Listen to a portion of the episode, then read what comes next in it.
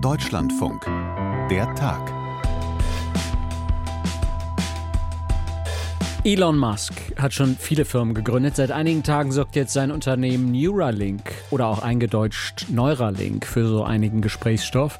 Die Forscher da haben einen Chip entwickelt und den jetzt in das Gehirn einer Testperson eingepflanzt. Das ist eine Technik, mit der viele Menschen große Hoffnungen verbinden.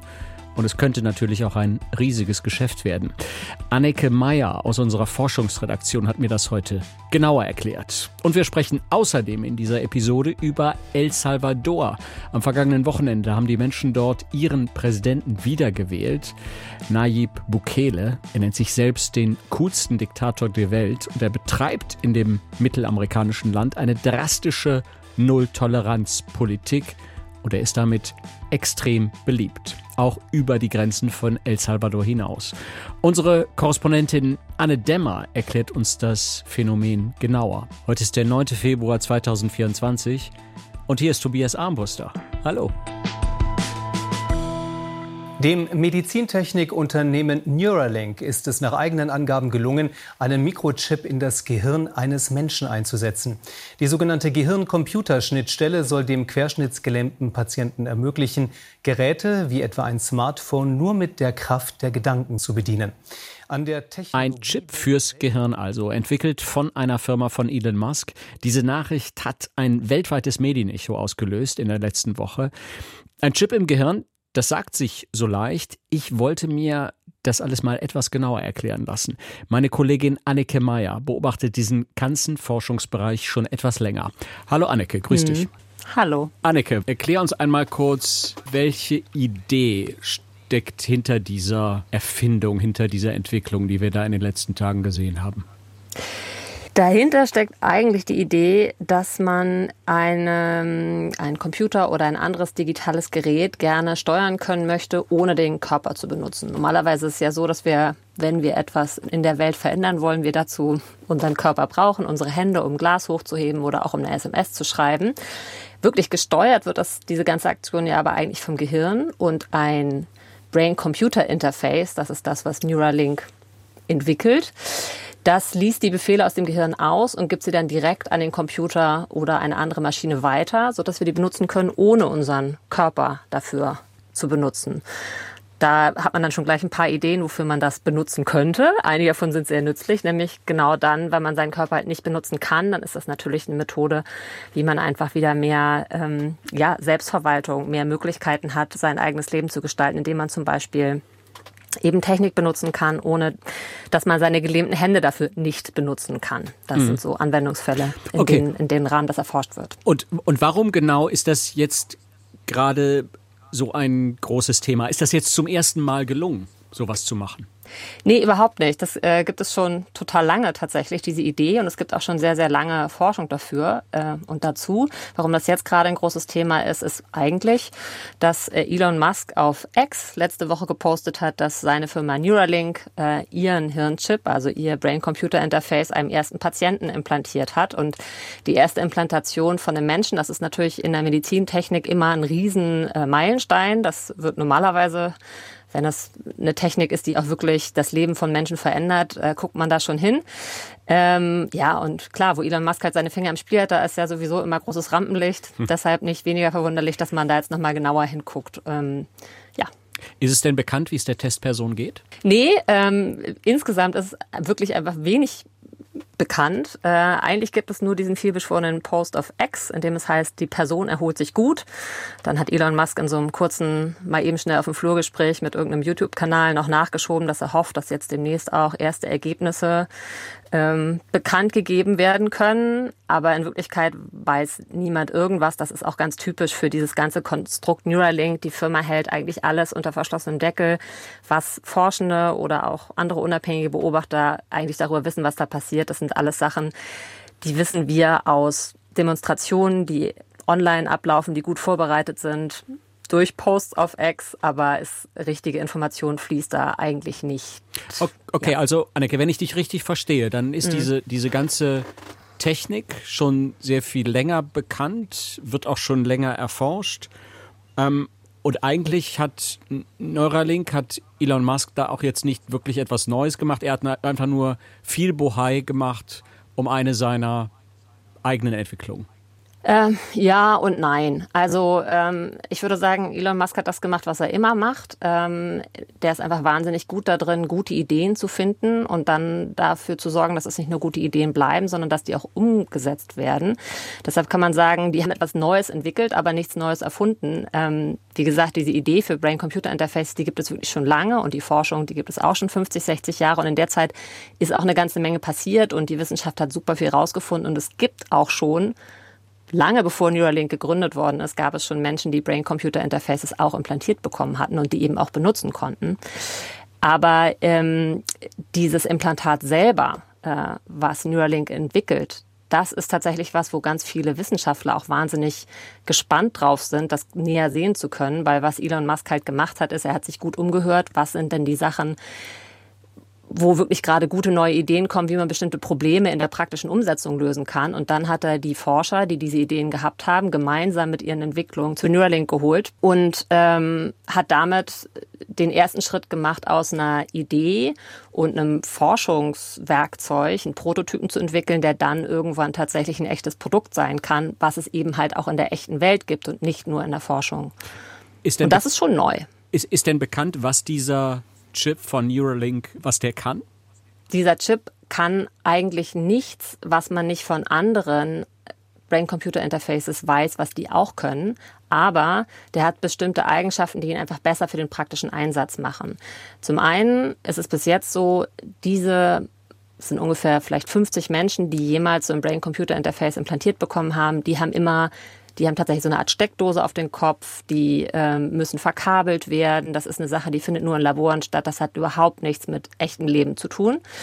Und dieser Chip, den Neuralink entwickelt, der wird komplett unter die Haut ähm, transplantiert. Der ähm, hat ein paar Eigenschaften, die den besser fürs Gehirn verträglich machen, die garantieren sollen, dass man den viele, viele Jahre tragen kann, ohne dass irgendwas passiert. Und man kann halt vor allem einfach damit rausgehen und ihn benutzen. Ähm, und das ähm, ist etwas, was die zeigen in öffentlichen Demonstrationen, wo sie jetzt bis jetzt immer nur Versuchstiere gezeigt haben, die so einen Chip implantiert haben. Wirklich nachprüfen kann man es dann trotzdem nicht, weil es, die veröffentlichen halt nichts, wo man tatsächlich echte Daten sehen kann oder wo man tatsächlich echte Baupläne haben kann. Die laden jetzt auch nicht Wissenschaftler ein und sagen, kommt mal her, gucken, was wir Tolles gemacht haben, sondern die machen das halt so, wie Firmen machen, hinter verschlossenen Türen. Und wenn sie denken, sie haben jetzt einen neuen Schritt erreicht, wo es Zeit wird, mal ein bisschen Werbung zu machen, dann Genau, dann schicken sie halt Informationen nach außen, die sie natürlich selber vorbereitet haben. Und wir müssen das dann eben glauben, dass das schon stimmen wird. Was ist denn langfristig geplant? Was soll mit diesem Chip erreicht werden? Das Offensichtliche, was der erstmal erreichen und können soll, ist, dass er in medizinischen Bereichen eingesetzt werden soll. Also zum Beispiel bei Menschen, die Lähmungen haben, ihnen Kontrolle über entweder elektronische Geräte oder auch über ihren eigenen Körper zurückgeben. Auch ähm, für Blinde kann man sich Anwendungen denken. Elon Musk schlägt dann auch noch vor, man kann auch Alzheimer und Parkinson und Depressionen damit vielleicht auch behandeln. Da ist die Forschung unterschiedlicher Meinung zu. Und genau, sein ganz großes, seine ganz große Vision, die er immer hinter jeder Firma hat, die gibt es auch in diesem Fall. Und die ist, dass dieser Chip auch die Menschheit davor retten soll, dass wir von der künstlichen Intelligenz überflügelt werden, indem wir mit ihnen verschmelzen und Schritt halten können, genauso schnell sein können wie die Computertechnik, die wir haben. Genau, das soll der Chip auch machen können, eben dann uns verschmelzen mit der Technik, die wir benutzen, so dass wir zum Beispiel unseren Tesla per Gedankenkraft ordern können oder auch einfach nur denken, Pizza und sie wird geliefert, ohne dass wir das Telefon nehmen müssen. Anneke, und du hast jetzt schon gesagt, das Besondere oder eine besondere Sache an diesem Chip ist jetzt, der wird komplett unter der Haut im Gehirn verbaut. Wie schwierig ist das denn eigentlich für die Chirurgen? Das ist tatsächlich eine von den Sachen, die eine von den tollen Entwicklungen ist, wo viele Leute sagen, richtig gute Idee.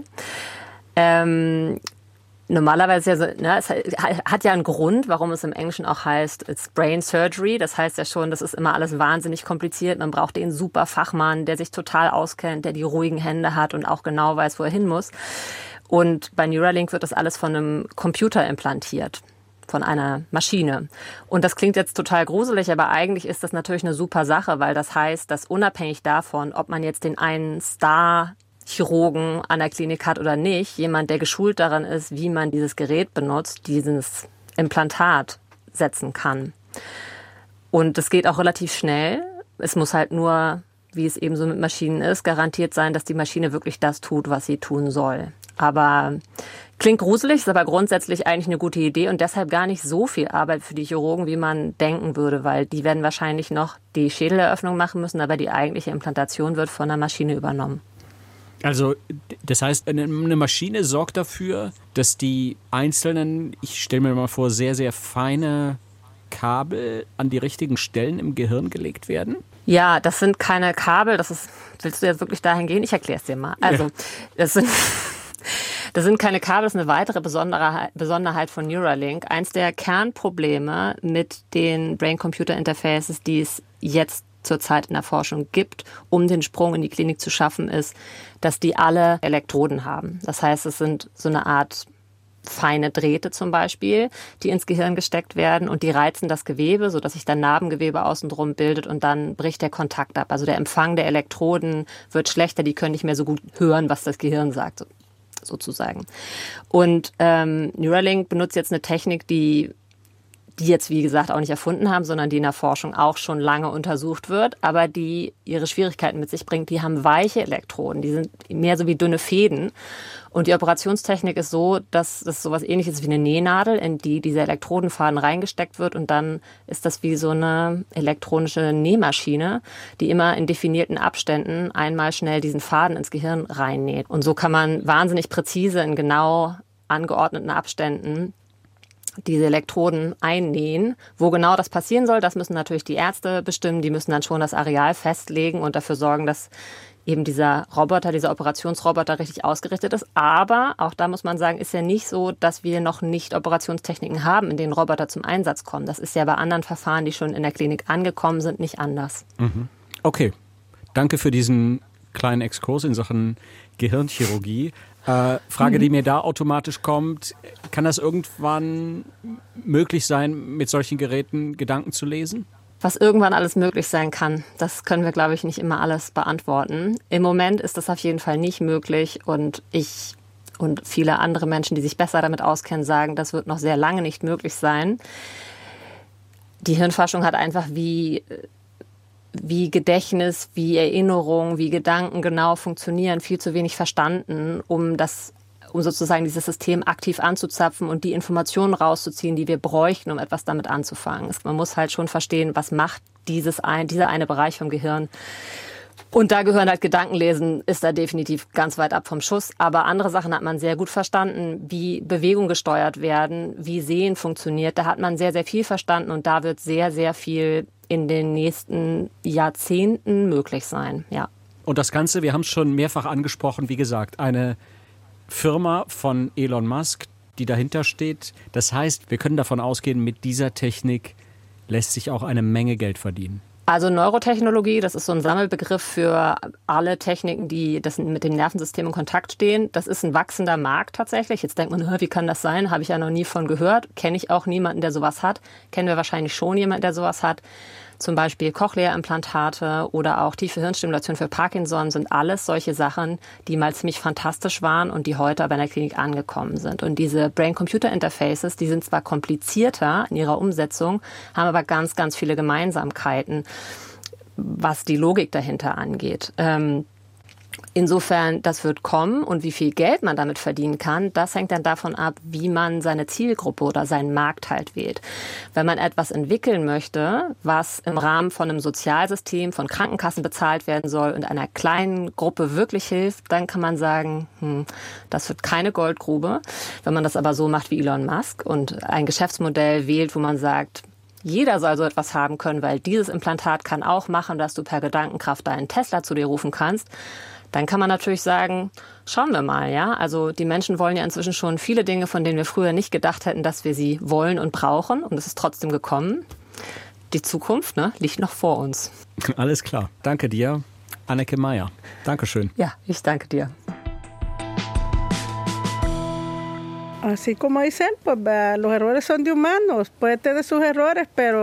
Wie man so schön sagt, Irren ist menschlich. Er hat sicherlich auch Fehler gemacht, aber es überwiegt das Gute. Sicherlich gibt es auch Unschuldige im Gefängnis. Aber ohne ihn wäre unser Land jetzt nicht frei von Kriminellen. Eine Wählerin in El Salvador.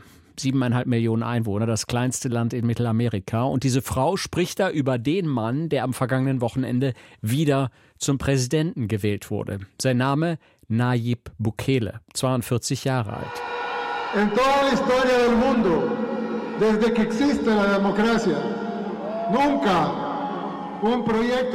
noch nie in der Geschichte hat ein Projekt so viele Stimmen bekommen wie unseres. Das sagt da Nayib Bukele in seiner Siegeransprache. Das Wahlergebnis für ihn, das war tatsächlich deutlich am vergangenen Sonntag. Über 85 Prozent der Stimmen. Und alles, obwohl er nur mit einem sehr windigen Trick wieder angetreten ist. Normalerweise ist für Präsidenten in El Salvador nämlich nur eine einzige Amtszeit möglich. Bukele hat sich einfach eine sechsmonatige Auszeit genommen und sich in dieser Pause erneut zur Wahl gestellt. Es ist ein Trick, den ihm aber offenbar nur sehr wenige übel genommen haben in El Salvador. Anne Demmer ist die ARD-Korrespondentin für Mittelamerika. Ich habe sie gefragt, warum dieser Mann, Nayib Bukele, so unglaublich beliebt ist. Also wenn man die Leute dazu befragt, dass er ja gegen die Verfassung verstoßen hat, das ist den meisten tatsächlich egal, weil er hat ja tatsächlich einiges geleistet ähm, in, in, seiner ersten Amtsperiode. Ähm, es ist ja ein recht jung, dynamischer Typ, ähm, ein Millennial, 42 Jahre alt, trägt häufig Jeans, hat einen Hipsterbart, die Haare hat er immer nach hinten gegelt. Ähm, er kommuniziert genau wie der ehemalige US-Präsident Donald Trump über Twitter und seine Fans bezeichnen bezeichnen ihn als progressiv, würde man wohl sagen. Und er hat vor einem ähm, Tag auf den anderen ja auch den Bitcoin eingeführt. Den benutzt zwar im Land selbst niemand, ähm, aber damit hat er auf internationaler Ebene viel von sich reden gemacht und damit zumindest laut offiziellen Zahlen den Tourismus angekurbelt. Und, und das ist wahrscheinlich der wichtigste Punkt auch in diesen Wahlen gewesen, das Thema Sicherheit. Er hat dafür gesorgt, dass El Salvador, das ja früher als eines der gefährlichsten Länder der Welt äh, verschrien war, mittlerweile zu den sichersten in der gesamten Region gehört. Und wie hat er das erreicht? Ja, er hat vor rund zwei Jahren den Ausnahmezustand ausgerufen und mit der Politik der harten Hand die kriminellen Banden bekämpft. Ähm, die Mordzahlen sind tatsächlich extrem runtergegangen. Zunächst war es so, zu seinem Amtsantritt 2019, da waren sie auch schon ein bisschen runtergegangen und Grundlage dafür war, und das wird ihm auch vorgeworfen, ein Pakt mit den kriminellen Banden, äh, wie die äh, Recherchen der renommierten salvadorianischen Investigativplattform El Faro belegen. Offenbar kam es aber allerdings bei diesem Pakt zu einem Bruch ähm, im März 2022. Da sind an einem einzigen Wochenende eben mehr als 80 Menschen ums Leben gekommen. Und das war sozusagen Anlass für den Ausnahmezustand. Und seitdem äh, sind, werden auch bis heute täglich noch Leute festgenommen. Insgesamt sind es bereits 75.000, äh, die im Gefängnis sitzen. Ähm, und eben für die Sicherheit und die neuen Freiheiten zahlen die Salvadorianer allerdings einen hohen Preis, denn da werden auch Menschenrechte und ähm, zivile bürgerliche Rechte ähm, massiv eingeschränkt und verletzt. Kannst du uns das erklären? Wie genau wirkt sich das aus im, im Alltag in El Salvador? Diese, diese Politik der harten Hand, dieses strikte Vorgehen gegen Verdächtige und gegen mögliche Verbrecher. Ja, ich war ja tatsächlich auch vor drei Wochen da und es ist tatsächlich so. Es ist wirklich es herrscht Ruhe in den Vierteln, die Leute schlendern durch die Gegend, ähm, spricht man mit ihnen, sagen sie, irgendwie, das hat eben noch keiner geschafft, ähm, dass wir uns hier frei bewegen können. Ähm, vielleicht irgendwie lassen wir auch noch mal Revue passieren, was früher, äh, wie der Zustand früher war. Ähm, die Leute konnten kaum ihr Viertel verlassen, noch nicht mal um, unter Umständen noch nicht mal einen Job äh, in einem anderen Viertel annehmen, weil das dann Terrain ähm, der feindlichen Bande ist. Ähm, kleine Ladenbesitzer mussten Schutzgeld bezahlen.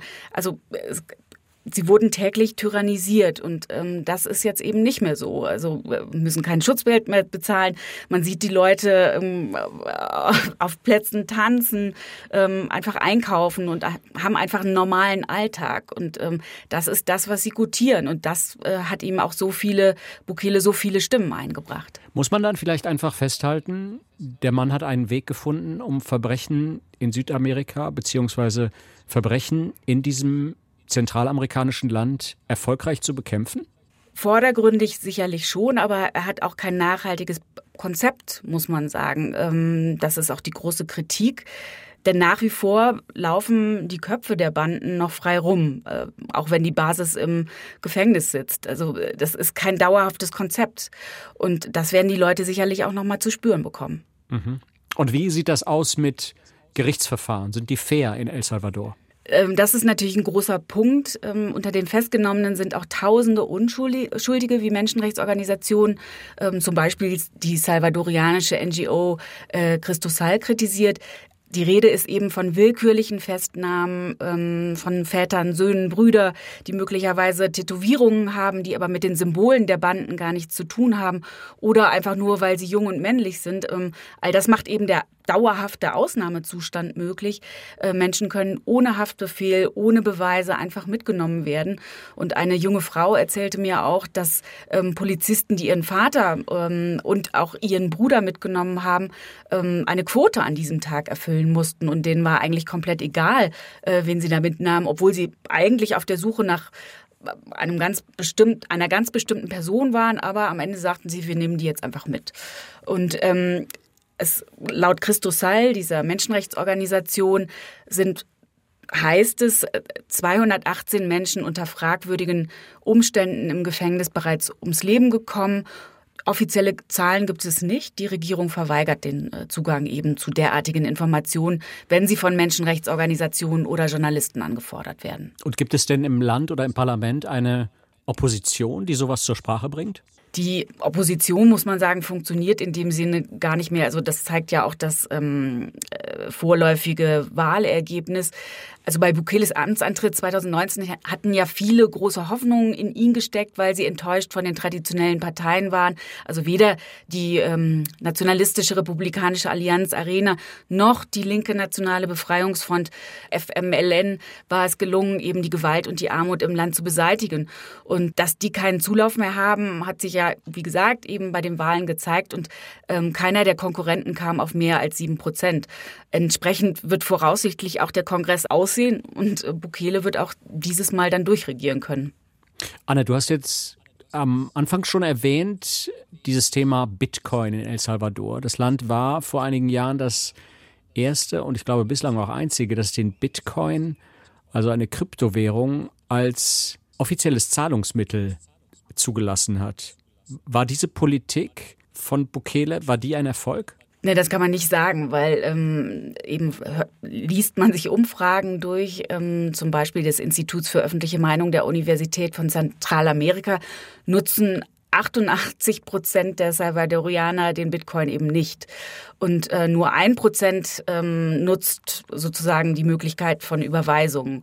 Damit wurde ja sehr geworben. Da geht es ja auch um die Rückzahlung ähm, der im Ausland lebenden Salvadorianer.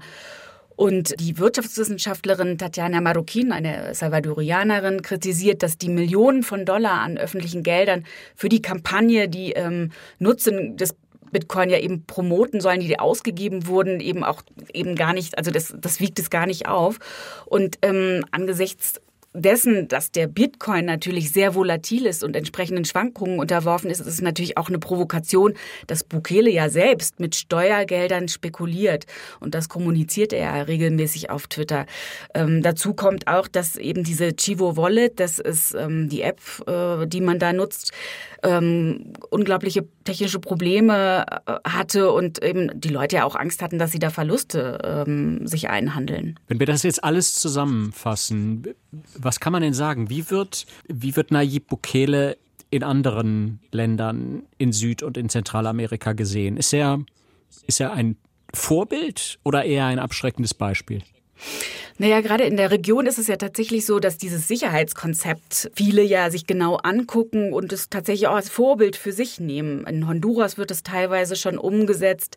Ähm, Mexiko, die ja auch gerade jetzt vor den Wahlen im Sommer stehen, wird es von ähm, Präsidentschaftskandidatinnen ähm, diskutiert ähm, und auch herangezogen eben, also die meisten Länder in der Region haben ja tatsächlich ein massives Problem mit der Kriminalität.